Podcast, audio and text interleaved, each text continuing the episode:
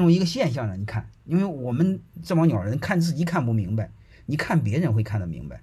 你比如我问你一句话：你单位招聘了今年招聘了一百个大学生，就是今年招一一百个大学生，招聘新毕业的大学生，明年还剩下几个？呃，明年剩下二十个就是万幸，好吧？呃，零个 没那么的哈。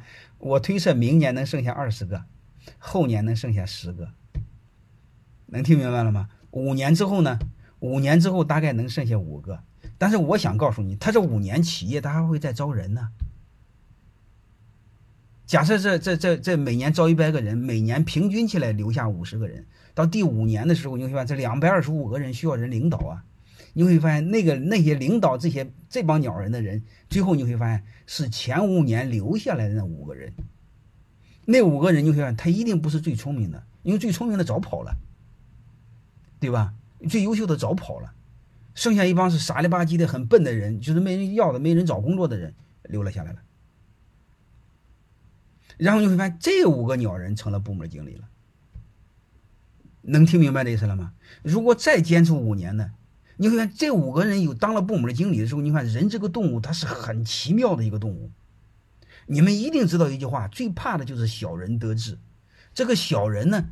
我说的并不是江湖上那个小人，就说的小人物，就是我们很年轻的时候，没有足够的沉淀和历练的时候，我们突然升官发财了，马上就会不知道姓什么。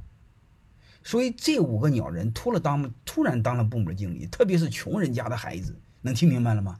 他马上就不知道自己姓什么，他马上突然发现他的同班同学比他混得好，一定会有人扶照的。所以我想说。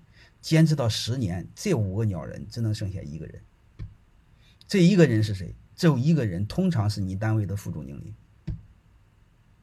各位，你不相信，你看看是不是这样？所以你会发现，我们创业的本质是什么？欲望是发泄出来的，优秀是智力出来的。伟大是熬出来的，伟大和智商无关，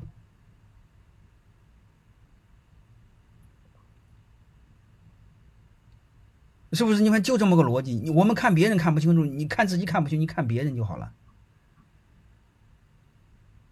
对不对？这样，你看，就是就是个熬啊。其实你就你任务最底线就是摆别实就好了，摆摊肯定是创业。但是问题是什么呢？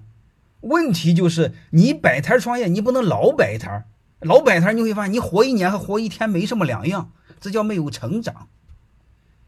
能明白这意思吧？成长啥意思呢？成长是你今天和昨天不一样啊！你不能用同样的经验做一年、做五年啊！你每天都要有成长才对，好吧？什么都可以，但你一定要成长。